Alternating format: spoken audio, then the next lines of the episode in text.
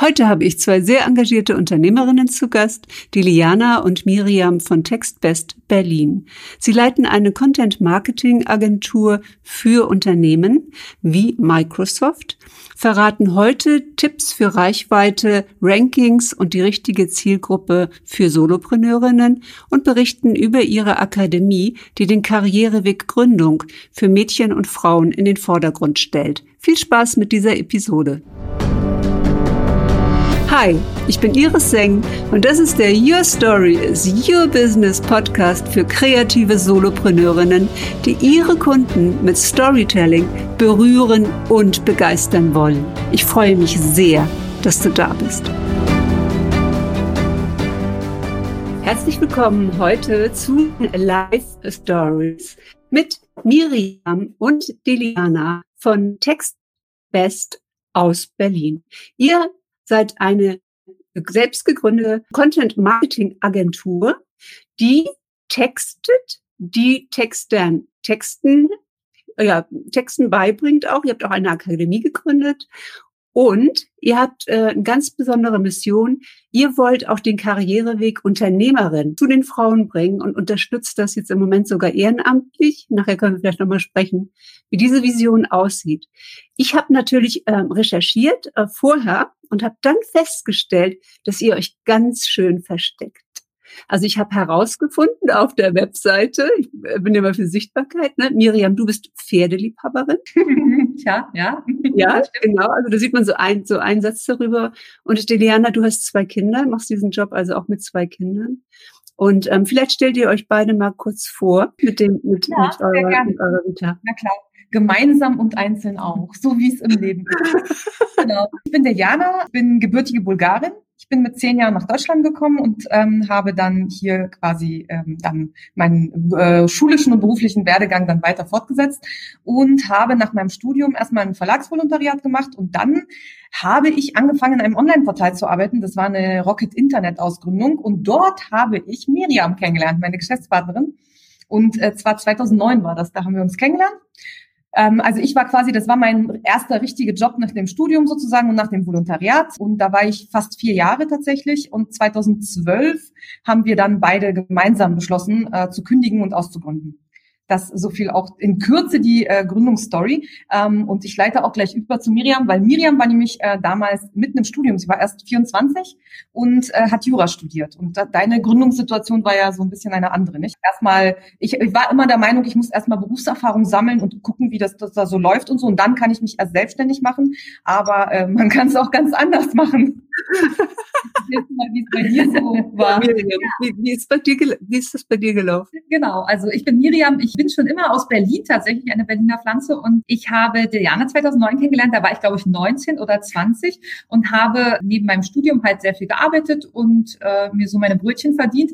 Und zwar dann auch einen Redaktionsjob bei eben diesem Online-Portal, dort haben wir uns kennengelernt und genau, also ich habe auch in diesen Strukturen gearbeitet, aber wusste damals schon, hm, ich möchte diese Corporate Career vielleicht nicht unbedingt anstreben, sondern äh, wir wollen etwas zusammen gründen oder ich wollte etwas gründen, Diana wollte etwas gründen und dann haben wir beschlossen, dass wir es zusammen äh, sehr gut auf die Beine stellen könnten.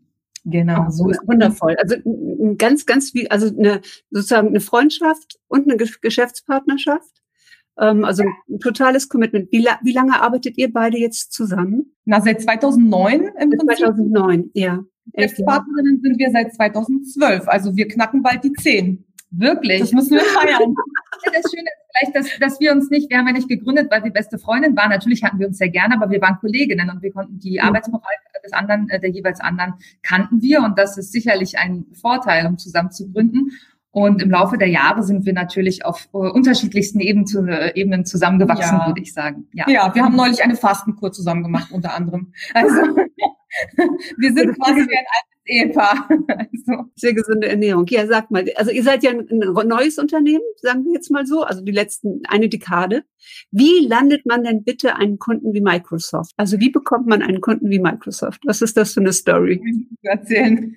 Ah ja, die Story war fast unspektakulär eigentlich, denn wir haben für ein Unternehmen gearbeitet, in dem ein, ja, ein Grafiker gearbeitet hat, der sich danach selbstständig gemacht hat, der wiederum war als externer Dienstleister für eine Agentur, die für Microsoft gearbeitet hat. So, äh, ihr seht schon, dass äh, das sind einige Wege, die es da zu, ähm, zu gehen galt. Und diese Agentur hat ein Projekt für Microsoft relativ, ich sage es mal, in den Sand gesetzt. Also der Kunde war sehr unzufrieden mit dem Inhalt nicht aber mit dem Grafiker. Und dann hat der Grafiker sich erinnert, dass wir so gut zusammengearbeitet haben in einem super kleinen, unspektakulären Projekt eigentlich für diese andere Firma und hat gesagt, die Agentur war gut und dann wurden wir mit ins Boot geholt, erst als Subdienstleister und das lief so gut, dass wir dann trotz unserer geringen Größe als Agentur, was nicht selbstverständlich ist, in den äh, Microsoft Agenturpool aufgenommen wurden. Und das war ein, ein riesengroßes Glück natürlich eine tolle Referenz, die uns sehr viele weitere Projekte sicherlich auch beschert hat. Und seitdem ist Microsoft ein glücklicher Kunde bei uns. Genau, es sind auch schon sechs Jahre. Inzwischen. Sechs Jahre, ja. Mhm. Genau. Jetzt ähm, kann man ja sagen, Google liest mit. Das habe ich auf eurer auf eurer Seite ähm, gefunden. SEO ist natürlich ein ganz äh, wichtiges Thema für Unternehmen. Ähm, Google Ranking auch für uns, also auch für Solopreneurinnen, die jetzt hier in meiner Community sind.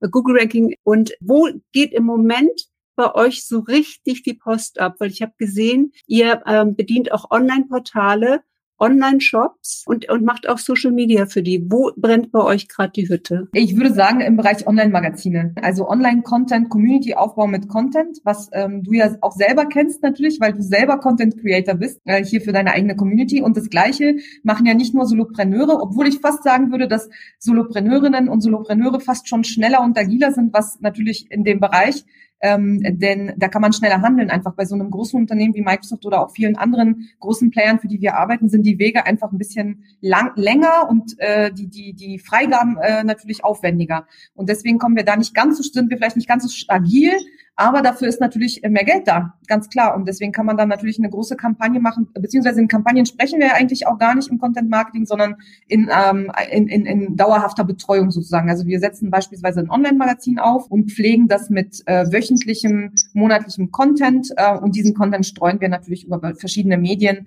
ähm, auch über Social Media beispielsweise. Aber so, also diese Content-Kreation auf Unternehmensseite, die wird stark zunehmen. Also Unternehmen werden zunehmen zu Medienhäusern. Das haben wir ja bei Red Bull als erstes gesehen, nicht? Also schon vor 20 Jahren. Und inzwischen ähm, ist es aber auch im Mainstream, würde ich sagen, angekommen, dass eigentlich jede große Marke, jedes auch äh, jeder jedes mittelständische Unternehmen eigenen Content braucht. Online-Magazin, also ähm, da stelle ich mir jetzt erstmal die Vogue äh, oder die L vor, mhm. wenn, wenn ich jetzt daran denke. Ne, ich hole mir jetzt keine Zeitschrift im Moment, sondern ich gucke vielleicht mal online rein. Aber ein Online-Magazin für ein Unternehmen, ist es denn ein Magazin, das nach außen geht oder auch äh, für die, für innen, also auch für die Innenkommunikation? Das geht tatsächlich eher nach außen. Also ein mhm. Beispiel ist, dass wir für einen Kunden ein Magazin für Ärzte und andere Heilberufler schreiben. Also es geht bei diesen Magazinen sehr oft um Nischenthemen, die abgedeckt werden über so ein Magazin. Und wir fokussieren dann eine sehr konkrete Zielgruppe, äh, für die wir Content erstellen. Und dazu recherchieren wir sehr genau, was braucht die Zielgruppe, was sucht sie, ähm, was können wir ihnen an ratgebenden oder auch aktuellen Themen und News geben. Und so wird dann ein Redaktionsplan erstellt und so pflegen wir diese Magazine und bauen dann Schritt für Schritt Content auf, der für diese eine sehr enge Zielgruppe relevant ist. Wie groß ist euer Team inzwischen? Jetzt aktuell sind wir 13, glaube ich. Also das, wir haben gerade jemanden eingestellt, genau, aber wir suchen auch. Also bitte, was bitte gerne weitergeben. Wir sind ja, was sucht ihr denn? Denn ähm, ihr habt jetzt ja dann mit Content-Erstellung, glaube ich, ein ganz schönes Spektrum auch an Mitarbeitern ähm, über die verschiedenen, von Grafik bis Text äh, sicherlich. Also was sucht ihr denn im Moment? Also wir suchen, wir nennen die Position tatsächlich Content Marketing Redakteur was äh, im Prinzip jetzt kein super gängiger Begriff ist, aber der kommt schon auch immer immer mehr ähm, auch in den Medien vor. Also im Prinzip jemand, der Content erstellen kann, also der korrekt schreibt natürlich, gerne schreibt und gut schreibt, aber er muss auch Projektmanagement können, auch Key Account und halt schon auch äh, Kundenkommunikation und bestenfalls auch noch Seeding, also Social Media und Publikation. Also es ist schon echt ein, ein Job, der nicht ohne weiteres zu besetzen ist. Also eine Position, die viel äh, abverlangt auf jeden Fall. Und deswegen äh, ist es nicht immer einfach, Leute zu finden. Was braucht man dafür für Voraussetzungen für? Oder was für eine Art Ausbildung oder Ex Experience? Also ein äh, geisteswissenschaftliches Studium auf jeden Fall, ähm, ein abgeschlossenes und bestenfalls auch ein abgeschlossenes Verlags- oder Redaktionsvolontariat und noch ein paar Jahre Berufserfahrung sind natürlich auch gut. Aber äh, als Junior, äh, Junior-Redakteur quasi, also Junior Content Marketing Redakteur kann man bei uns auch eigentlich direkt nach dem äh, Volontariat beispielsweise einsteigen. Genau, aber wir suchen einen Junior-Redakteur und einen Senior-Redakteur, suchen wir eigentlich auch, also mit mehreren Jahren Berufserfahrung. Der Senior wäre dann äh, sehr schön, wenn er Agenturerfahrung tatsächlich hat, weil bei uns ja die, die Themen und die Auftraggeber sehr unterschiedlich sind und wir deshalb äh, ja uns relativ schnell in eine andere Rolle, in ein anderes äh, Themengebiet hineinversetzen müssen und hineinarbeiten müssen. Und warum der Kundenkontakt dazu kommt, ist, dass unsere Mitarbeiterinnen und Mitarbeiter äh, in aller Regel direkten Kundenkontakt haben, um eben genau zu genau. wissen, was die Ziele des Kunden, um diesen direkten Draht zu haben, äh, dann eben den Content zu erstellen äh, mit einem Ziel, also zum Beispiel Rankings und Community-Aufbau für den Kunden zu erreichen und dazu gehört dann eben auch das Ziehen über Social Media und ähm, also das ist ein Kreislauf äh, des Contents. Ja. Und ja. am besten ist es natürlich, wenn man als Mitarbeiterin oder Mitarbeiter bei uns diesen kompletten Kreislauf mit durchläuft und dort bestenfalls auch schon Erfahrung hat. Jetzt äh, ist es ja so, dass äh, jemand, der sich jetzt dafür interessiert, der interessiert ja auch, wer seid ihr so als Arbeitgeber? Und äh, ich weiß, dass ihr ganz, ganz besondere Arbeitgeber seid und dass ihr auch ein ganz besonderes Konzept habt, wie ihr Mitarbeiter führt. Mögt ihr darüber mal sprechen? Das ist sehr nett, dass du das sagst. Wir halten uns auch für besonders. Nein, also ich hoffe, dass es die Mitarbeiter auch so sehen. Ähm, wir sind gerade tatsächlich auch in einem Unternehmenskultur-Check, den wir mit einer großen ähm, Unternehmensberatung durchführen. Und äh, gerade wurden die Mitarbeiter auch aufgefordert, uns per Online-Umfrage in der Führung zu bewerten. Von daher sind wir da auch mal sehr gespannt, was dabei rauskommt. Grundsätzlich ist es aber so, dass wir natürlich ein kleines und familiäres Team sind. Und es ist halt auch, muss man sagen, ein frauengeführtes Unternehmen. Erstmal das Unternehmen, wir beide als Team auch. Und zweitens sind wir auch Frauen. Und ich glaube, das ist schon auch ein anderer Führungsstil, sicherlich ein Stück weit. Und das äh, sagen uns auch die Mitarbeiter immer wieder. Also wir sind da schon sehr natürlich daran interessiert, dass es allen gut geht. Das ist schon so. Aber dennoch darf man nicht unterschätzen, welchen Kreativdruck wir haben als Agentur. Also das mhm. heißt, jemand, der mit, mit Deadlines, mit Deadline-Druck nicht klarkommt oder, oder dem das zu viel ist oder der nicht kreativ äh, sein kann auf Knopfdruck, das sind natürlich die Mitarbeiter, die dann doch unzufrieden sind bei uns. Und die Mitarbeiter, die eben ihre Kreativität ausleben möchten und auch keine Angst vor Verantwortung haben, die sind bei uns genau richtig. Kein, wir erzeugen keinen Druck, glaube ich, wir in der Führung nicht und auch nicht im Team, aber der Job an sich erzeugt einen gewissen Kreativdruck. Ja, ja, genau. natürlich. Ja klar, da, da musst du auch Leistung äh, bringen und eine kreative Leistung ja. zu bringen. Ich hatte zwei Wochen ähm, jemanden hier im Interview und äh, sie macht Akquise für Kreative. Und äh, ich fand es sehr spannend, dass sie gesagt hat, der Unterschied ist einfach, wenn du Juristin bist, so wie du, äh, Miriam, dann, äh, das ist jetzt ihre Interpretation, deine kann ganz anders sein, dann legst du sozusagen dein, deinen schwarzen Suit abends ab und äh, ziehst deine Jogginghose und dein Wollpullover an. Wenn du aber jemand Kreatives bist, dann, dann wuschelst du schon morgens irgendwie aus dem Bett und hast eine Idee, kommst vielleicht mittags erst dazu, dich eigentlich anzuziehen. Und abends stellst du fest, Mensch, der ganze Tag ist rum. Eigentlich habe ich jetzt hier irgendwie, ich war nicht mal draußen. Und äh, dann kommt noch eine Idee und die hören einfach gar nicht auf, die Kreativen, haben deswegen so wenig Zeit auch für Akquise und deswegen hat Akquise in ihrem Leben auch keinen Raum, weil sie halt darauf gepolt sind, ähm, immer wieder neue Inspirationen aufzunehmen, neue Informationen zu verarbeiten und, und drehen sich sozusagen und müssen dann schauen, ja, wie kriege ich denn jetzt mal eigentlich einen Kunden? Wie spreche ich dann einen Kunden an? Vernünftig. Wie recherchiere ich denn, was der Kunde eigentlich braucht? Und damit sind wir auch wieder bei euch. Was braucht der Kunde ähm, denn heute, also wirklich von euch? Ich habe zum Beispiel das Thema Storytelling bei euch nicht gefunden. Ich glaube, das Thema Storytelling ist bei uns ja in sehr vielen Aufgabenbereichen selbstverständlich. Deswegen wird es als Einzelleistung dargestellt. Ich glaube, vielleicht noch mal kurz zu dem äh, zurück, was du gerade gesagt hast. Ich, ich würde sagen, wir sind hier alle sehr kreativ im Team. Wir sind aber auch sehr strukturiert. Also wir gehören zu der Sparte die strukturierten Kreativen. Und ähm, das ist ganz wichtig für unseren Job, weil ja. wir für den Kunden Ziele verfolgen und dabei kreativ sind. Also wir werden an dem Ergebnis gemessen, das ist selbstverständlich. Und deshalb ist unser Ziel, dass der Kunde mit den Dingen, die wir für ihn umsetzen, erfolgreich ist. Und das ist ja in der Regel Content-Aufbau. Ähm, der Erfolg wird gemessen in Sichtbarkeit, in Reichweite, natürlich auch in Conversions. Es kommt auf das Format an, was wir da betreuen. Und ja, sozusagen sind wir sehr strukturiert, kreativ, das würde ich behaupten. Und zu unserer Leistung Storytelling, es kommt sehr darauf an, was wir gerade für ein Projekt haben. Also schreiben wir die Website, die digitale Visitenkarte für ein kleines oder mittelständisches Unternehmen oder schreiben wir einen Ratgeberbeitrag für eine Bank. Und natürlich ist Storytelling und den Kunden äh, mitnehmen im Text oder den, die Leserin oder den Leser beiden Varianten sehr unterschiedlich. Und nichtsdestotrotz geht es darum, sie mitzunehmen und zu inspirieren und in die Story zu holen. Also ich hoffe, das beantwortet deine Frage, aber es ist ja absolut. absolut. Um, ähm, Storytelling ist ja, kommt ja aus dem Unternehmenskontext, also Markenstories. Das, das kennt man von Unternehmen wie Apple oder ähm, Microsoft, äh, IBM und es ist eher ungewöhnlich im, im Bereich äh, Social Media ähm, als Solopreneurin ähm, wirklich Story, Business Storytelling auch ähm, zu benutzen. Aber natürlich kommt es, ich bin ja aus dem Retail-Bereich und ich bin immer, wenn, wenn eine Handtasche eine gute Story hat, dann, dann wächst die mir schon ans Herz. Und ähm, wenn man den Dingen einfach kleine Geschichten gibt oder Herkunftsgeschichten gibt, dann werden sie umso umso attraktiver auch. Ne? Und ja. ähm, wie kann dann jetzt so ein Unternehmen wirklich sein Online-Potenzial entfalten? Sind Unternehmen da eher erstmal zurückhaltend gewesen oder ist das heute schon so, weiß nicht, ob ihr auch im mittelständischen Bereich unterwegs seid, dass da immer noch so ein bisschen, ach, da, da sind eigentlich nicht meine Zielkunden?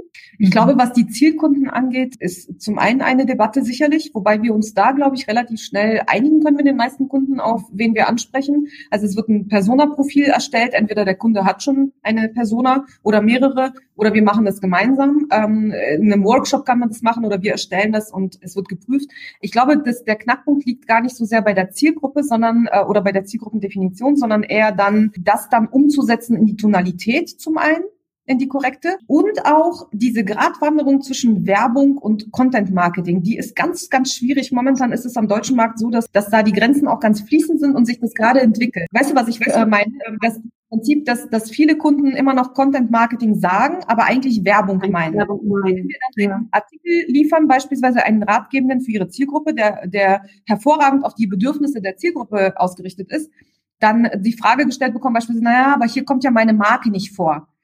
Ja, richtig. Das ist auch keine Werbung, sondern es ist ähm, bestenfalls es ist Content Marketing. Das bedeutet, es fördert den Community-Aufbau, aber eben noch nicht direkt das Branding. Das Branding wird eigentlich indirekt gefördert. Und da haben, gibt es schon relativ viel Absprachebedarf, je nachdem, wer, wie die Abteilungen auf Unternehmensseite aufgebaut sind. Denn da gibt es ja ganz viele Silos. Also du hast die PR-Abteilung, du hast die äh, Marketing-Abteilung, du hast vielleicht Marketing und Online-Marketing auch noch nicht ganz zusammen. Also gibt es auch Unternehmen, die, also eher traditionelle, die, die das auch noch separat handhaben. Und wenn du zum Beispiel mit der PR-Abteilung sprichst, dann ist die Wahrscheinlichkeit sehr hoch, dass die jeden Beitrag in einem Content-Marketing-Magazin wie eine Pressemeldung behandeln und sagen, hier hätte ich aber gerne noch die Erwähnung der Firma und da hätte ich gerne noch ein Zitat des Geschäftsführers. Und wir sagen, nein, besser ist es eigentlich, einen externen Experten zu befragen zu dem Thema, als jetzt den Geschäftsführer der Marke zu nehmen, so. Und das, also das sind so Abstimmungsdinge, Dinge, die jetzt gerade aktuell relativ häufig äh, bei mhm. uns sind, aber wir haben auch schon Unternehmen an Bord als Kunden, die da super fortschrittlich sind und die da auch schon, äh, die, ja, also so Trendsetter sind in dem Bereich und auch schon wissen, was Content Marketing ist und was sie auch erreichen wollen für einen Community-Aufbau. Und da macht es natürlich auch äh, ganz viel Spaß. Was wir, glaube ich, auch an einigen mittelständischen Betrieben zum Teil erleben, ist wirklich, dass wir in einem Kundentermin beispielsweise sitzen. Ich erinnere mich da an ein Gespräch mit einem so mittelgroßen Kunden, da war also mit einigen hundert Angestellten. Und wir sprachen über den Aufbau eines Online-Magazins, was Sie sich eher vorstellten, zunächst als so eine Art PDF auf der Website oder etwas zum Blättern, was nicht mehr ganz zeitgemäß ist. Und ich habe Ihnen dann erklärt, wie wir mit Content-Aufbau äh, auch Suchmaschinenoptimierung betreiben können. Also wie wir Kunden gewinnen, die äh, oder Leser gewinnen äh, zunächst, die nach einem bestimmten Thema suchen und die wir doch abholen können mit unserem Inhalt. Und die haben sehr viel Inhalt zur Verfügung gestellt, damals schon. Also sehr, sehr viel dem Kunden gegeben, ohne dass, äh, dass sie damit sehr viele Leserinnen und Leser erreicht hätten, die äh, nicht direkt in ihrem Universum wären. Und als ich das erklärt habe, sagte der, der Geschäftsführer oder der Standortleiter, wie das geht, nur mit Texten. Und es, oh mein Gott, es geht. Und jetzt Das haben wir alles umgesetzt. Sie waren völlig begeistert. Und ich meine, das ist nur zwei Jahre her. Das ist ein wirklich landesweit bekanntes Unternehmen. Und jetzt haben wir diesen Content-Aufbau betrieben und sie ranken mit hunderten Keywords, äh, haben den Traffic verachtfacht in, der, in den letzten zwei Jahren. Also es ist der Wahnsinn. Sie sind super happy und sie hätten das nicht gedacht. Und insofern, es geht noch so viel mehr. Die Unternehmen wollen ja, aber zum Teil ist ihnen nicht klar, was wir ja. alles erreichen können über redaktionelle äh, Suchmaschinenoptimierung. Das, und das ist schön ja, zu sehen. Absolut. Ja, total. Das hatten wir neulich auch in einem anderen Gespräch, kann ich mich auch erinnern. Ich weiß, welchen Kunden du meinst natürlich. Wir hatten das auch in einer ähnlichen Version, auch bei einem Kunden, der ähm, eigentlich auch ein auch schon ein, ein Magazin hatte, das auch als PDF hochgeladen worden ist, genau äh, das gleiche, aber anderer Kunde, anderer Bereich, ähnliche äh, Gro äh, Größe allerdings nicht, also in dem Fall Konzerngröße. Und da hatten wir auch äh, ein, da da habe ich das auch richtig gemerkt im Gespräch, wie so ein Aha-Moment war. Der Kunde verstanden hat, der Traffic eben nicht über die Startseite dann kommt und auf die Unterseiten, weil wir haben uns über die unterschiedlichen Artikel unterhalten, nicht? Und der Beitrag ist dann auf Level 3 oder sowas, ja, online so, aber der Kunde hat vorher nicht Level 2 und Level 1 gesehen. Also der ist nicht über die Startseite gegangen und hat dann mhm. irgendwo geklickt ja. und dann Magazin, sondern der kommt direkt über Google und landet also auf dieser Landingpage des äh, Magazinbeitrags. Und das war auch so ein Aha-Moment in diesem Gespräch, das werde ich nicht vergessen, weil das war irgendwie den, und das sind Marketing-Spezialisten, die sind auch gut in dem Marketing, das sie machen. Ähm, aber es ist eben nicht Online-Marketing. Und deswegen waren sie ganz überrascht von dem, von, von davon, dass der User direkt über äh, Google auf die Unterseite kommt als Landingpage. Also und das, äh, das sind Dinge, die dann äh, ganz viel natürlich, also wir erreichen damit natürlich sehr viel, wenn vorher ähm, sehr viel offline war und wir das quasi dann bei der Digitalisierung helfen. Und dann mhm. sind die Ergebnisse natürlich wunderbar. Und wenn die Leute sehen, der Traffic hat sich verzehnfacht und die Verweildauer beispielsweise, wenn sie vorher ähm, äh, unstrukturierte Beiträge hatten oder Beiträge, die für Print geschrieben sind, dann einfach vielleicht mal online veröffentlicht hatten, ohne Metadaten, ohne Teaser, ohne Strukturierung, dann ist es natürlich auch so, dass wir die Verweildauer um ein Vielfaches steigern können. Und das sind immer sehr schöne Ergebnisse. Das macht Spaß. Ja, das finde ich äh, sehr, sehr spannend, weil es ist ja auch so online. Ähm, so, wir haben ja eine unglaubliche Antenne, sobald irgendwas wie Werbung aussieht und, und nicht witzig, spannend oder irgendwie anders ist, dann machen wir ja sofort bei YouTube den, den Klick da, diesen Spot überspringen, können es kaum abwarten, die eine Sekunde, damit wir das sehen können, was wir eigentlich sehen wollen. Ähm, Im Feed, was wir auf Facebook zum Beispiel oder Instagram sehen, was, was nach Werbung aussieht, das wird äh, zack, zack, zack durchgescrollt. Wenn irgendwas wo irgendwo flattert äh, an der Seite, ja, und ständig irgendwie rumnervt, wird ausgeschaltet, dann werden Adblocker installiert. Und Unternehmen haben ja wirklich das Problem, dass wir mit unserer immer kürzer werdenden Aufmerksamkeitsspanne ihre Werbung gar nicht mehr sehen. Wenn aber Content äh, gezeigt wird. Also ich sage jetzt mal dieses traditionelle Beispiel. Ich würde zum Beispiel ja nicht auf, auf die Apothekenumschau gehen, ja, und gucken, was gibt's denn da mal diese Woche für Artikel. Wenn ich aber, wenn ich aber einen Schnupfen habe, würde ich ja auf Google irgendwie Schnupfen eingeben und wenn dann die Apothekenumschau auf der dritten Ebene, wie du sagst, einen Artikel über Schnupfen hat, dann denke ich, ja, das ist ja ein traditionelles Unternehmen, das macht sicherlich eine souveräne Aussage, das ja. ist ja in die Apothekenumschau, ja. Also da dreht sich ja meine, meine Wahrnehmung komplett, weil ich in dem Moment der Suchende bin, weil ich in dem Moment ein Problem habe, für das das Unternehmen eine Lösung anbietet. Ja, also, und das muss man natürlich auch als Unternehmen erstmal verstehen. Ganz genau. Du mhm. hast es genau getroffen. Ja, absolut. Genau. Die haben nämlich schon die Brand und die wirkt. Und das, ja. das zu kombinieren mit Content Marketing und Community Aufbau ist auf jeden Fall eine tolle Sache. Das ist ein dankbarer Job, weil wenn die Marke schon Vertrauen genießt, dann haben wir es ja sehr einfach, ja, wie du ja. sagst. Dann vertraut der User schon, wenn er das Ergebnis sieht. Das äh, funktioniert natürlich auch mit dem Vertrauensaufbau bei äh, Marken, die noch nicht so bekannt sind. Aber dort dauert es natürlich ein bisschen äh, länger und User sind skeptischer, wenn sie auf die Seite gehen und man muss sehr schnell für Vertrauen sorgen. Und das gelingt eben, wie Diana sagt, durch eine gute Textstruktur, durch Zahlen, Daten, Fakten, durch belegte Aussagen, die man dort drin macht. Und ich glaube, so können es auch eher unbekanntere Marken sehr schnell zu einem guten Vertrauensaufbau bringen. Absolut. Wobei die Brand ja auch äh, für Google Ranking-Kriterium ist. Also je größer die Marke natürlich, desto höher die Ranking-Chancen. Es geht auch damit einher, klar. Aber ähm, wir haben auch viele mittelständische Unternehmen und auch ab und zu haben wir auch kleinere Kunden und bei denen, mit denen erreichen wir auch eine sehr schöne Reichweite online auf jeden Fall, auch wenn die Marke noch nicht bekannt ist.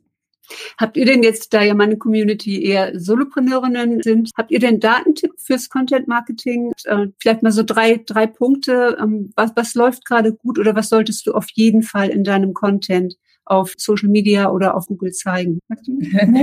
ich fange mal an und ja. bestimmt ja. Dinge an. Also äh, äh, Video ist auf jeden Fall gerade bei Personenmarken super wichtig, wenn es ein sehr persönliches Branding ist, dass wir einfach Dinge, die wir vielleicht sonst aufschreiben würden, auch mal in eine Kamera sprechen. Und ich glaube, da ist die, die Hürde bei vielen Leuten sehr hoch. Ähm, wir kennen das auch selber. Es ist nicht immer ganz leicht, sich vor eine Kamera zu stellen, aber das sorgt auf jeden Fall für mehr Vertrauensaufbau auf der Website sich sehr stark in die User hineinversetzen. Das ist ganz, ganz wichtig und etwas, was wir oft sehen dass ich habe 25 Jahre Erfahrung, ich mache das und das und ich bin so und so. Das ist total gut gemeint und es ist auch schön, aber in erst, also wenn die Leserin oder der Leser sofort erkennt, was bekomme ich hier, was ist mein Benefit von äh, von dieser Dienstleistung oder diesem Produkt, das ist etwas, was äh, man so theoretisch weiß, aber sehr oft verloren geht, wenn man dann seine eigene Website schreibt. Mhm. Also das wäre ein zweiter Tipp und äh, natürlich Community-Aufbau über welche Kanäle auch immer. Also äh, muss jetzt auch nicht immer der, der eine Facebook, Instagram, Twitter oder alles sein.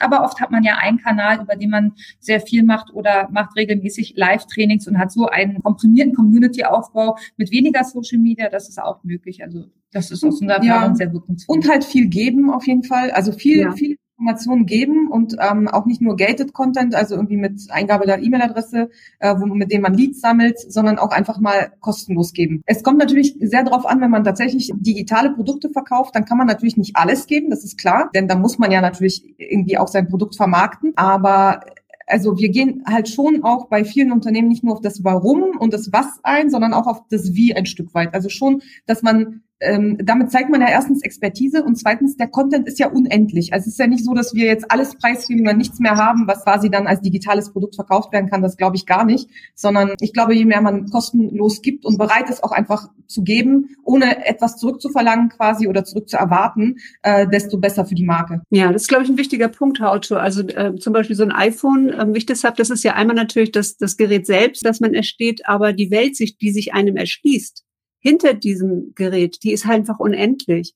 Ja, und wenn ich mich gerade für Fotografie interessiere oder für einen Porträtmodus, damit ich irgendwie auf Instagram mal ein schönes Foto mache und genau das zeige, wie man im Porträtmodus Bilder macht, gerade jetzt, wo wir ähm, hier alle zu Hause sitzen und irgendwie nicht ständig in einem Fotoshooting sein können, dann ist dann ist sozusagen der Nutzen, ja, das Auto ähm, im Vordergrund auch und das auch zum Beispiel dann für digitale Produkte. Das verstehe ich jetzt so. Ne? Ihr habt natürlich auch ein sehr sehr schönes Thema mit Identität, also ob man sich mit einer Marke identifiziert. Beispiel, das ich kenne, ist Red Bull. Da geht es ja überhaupt nicht um das Getränk, sondern alles, was Red Bull rausgibt, es geht immer um diesen Extremsport. Gibt es so ein Beispiel auch, das ihr erzählen könnt aus, von euren Kunden, wo wirklich gar nicht mehr das Produkt im Vordergrund steht, sondern die Identität, die der Kunde, und Miriam, du hast das gerade eben sehr schön gesagt, red nicht von dir auf deiner Seite, ja, sondern red von deinen Kunden, ähm, bei denen interessiert nur, was ist für mich drin. Habt ihr ein Beispiel? Also mir fällt jetzt, obwohl der Kunde da nie ganz in den Hintergrund tritt, aber zum Thema auch nützlich sein in einer schweren Phase beistehen, äh, Microsoft ein, die ganz viel im Bildungsbereich gemacht haben, also schon immer, aber gerade jetzt in den vergangenen neun Monaten unfassbar viel an ratgebenden Inhalten und auch kostenloser Programmen herausgegeben haben für äh, Bildungseinrichtungen, für Lehrerinnen und Lehrer und auch für die Schüler. Und ähm, von den äh, Lernenden über die Lehrenden bis hin zu den Eltern wirklich sehr umfassende ähm, Informationen und Hilfestellungen gegeben haben. Und zwar auch sehr schnell und sehr, sehr nah in Zusammenarbeit mit Lehrern zum Beispiel in, in dem Moment ist, glaube ich, die Marke schon in den Hintergrund gerückt. Natürlich nehmen wir diese Programme als eine Selbstverständlichkeit im Alltag äh, wahr. Das ist nun ein, ein Vorteil der großen Marke. Aber ähm, ich glaube, das war ein, ein ganz schönes Beispiel, sicherlich. Mhm. Absolut. Ein, ein Riesenschmerzpunkt. Also ich kenne das Beispiel aus einer befreundeten Familie, dass die, die Tochter völlig aufgelöst war, weil sie irgendwie eine ganz miese Note hatte und ähm, dann die Mutter mit der Lehrerin telefoniert hat und die konnte einfach dieses Portal nicht bedienen. Die hatte mhm. eigentlich gar keine Bewertung gegeben, die hatte das noch, sich noch gar nicht angeschaut. Ja, ja da, da stecken ja dann auch immer solche Geschichten, Leidensgeschichten auch dahinter und es Microsoft Teams zum Beispiel ist natürlich granatenartig ähm, nach oben gegangen.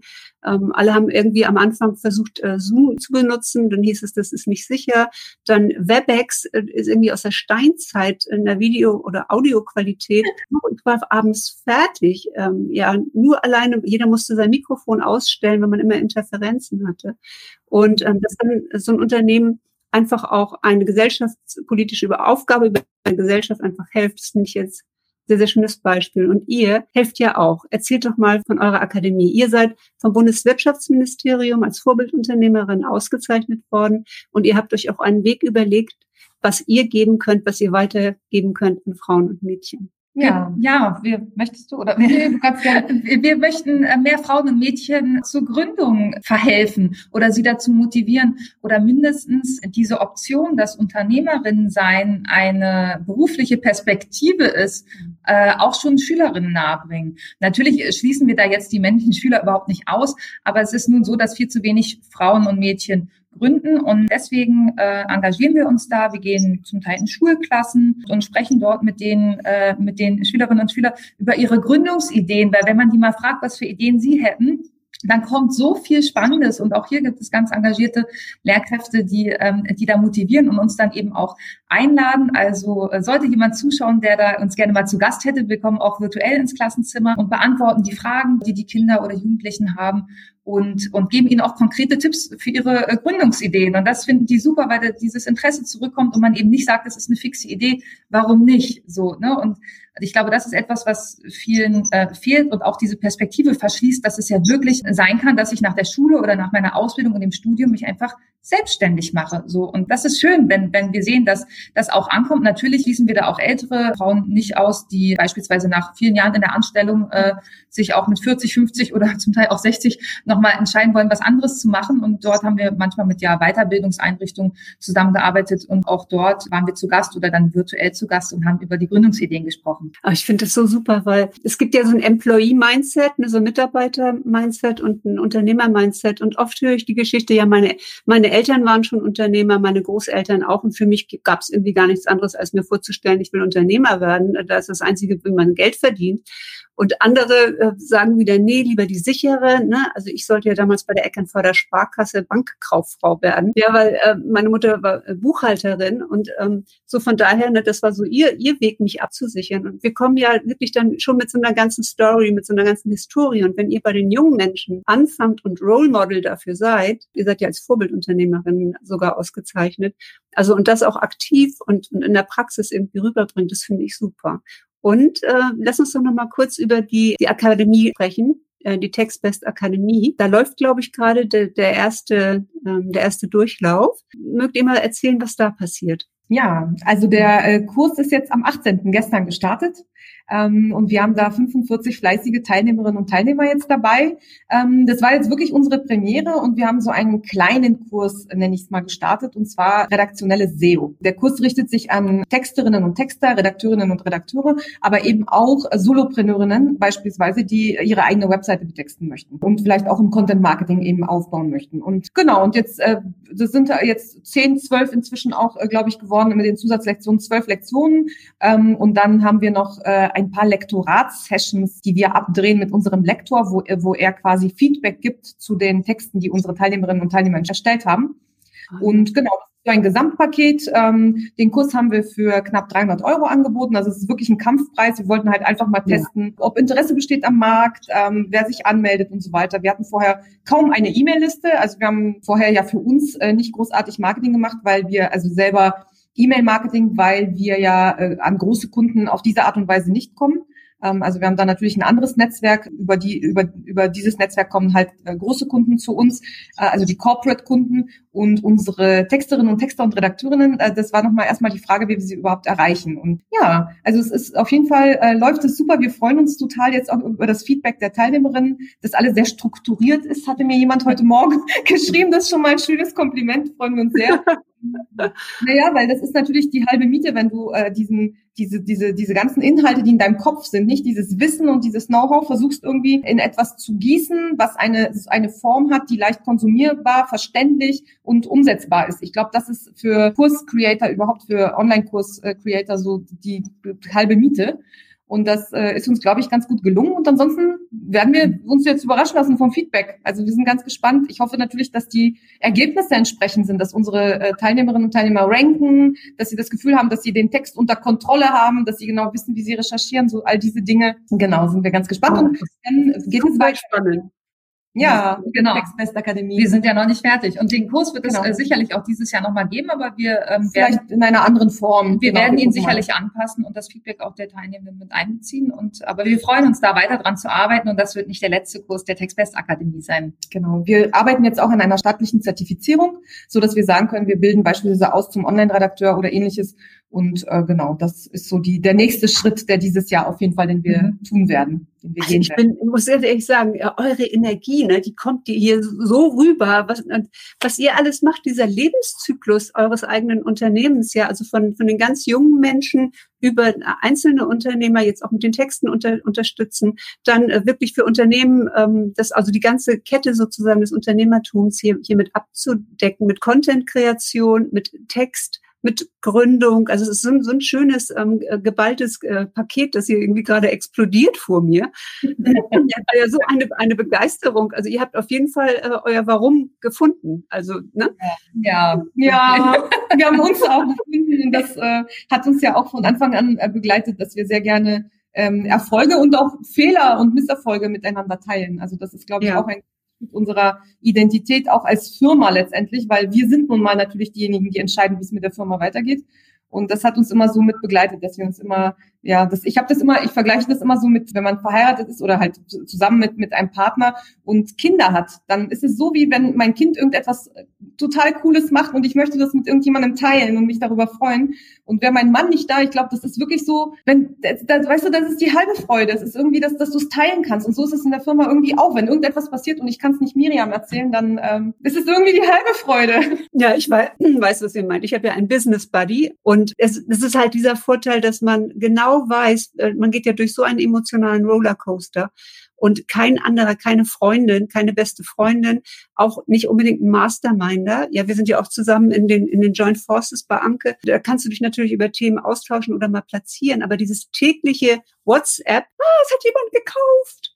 Ja, oder, ja, genau so.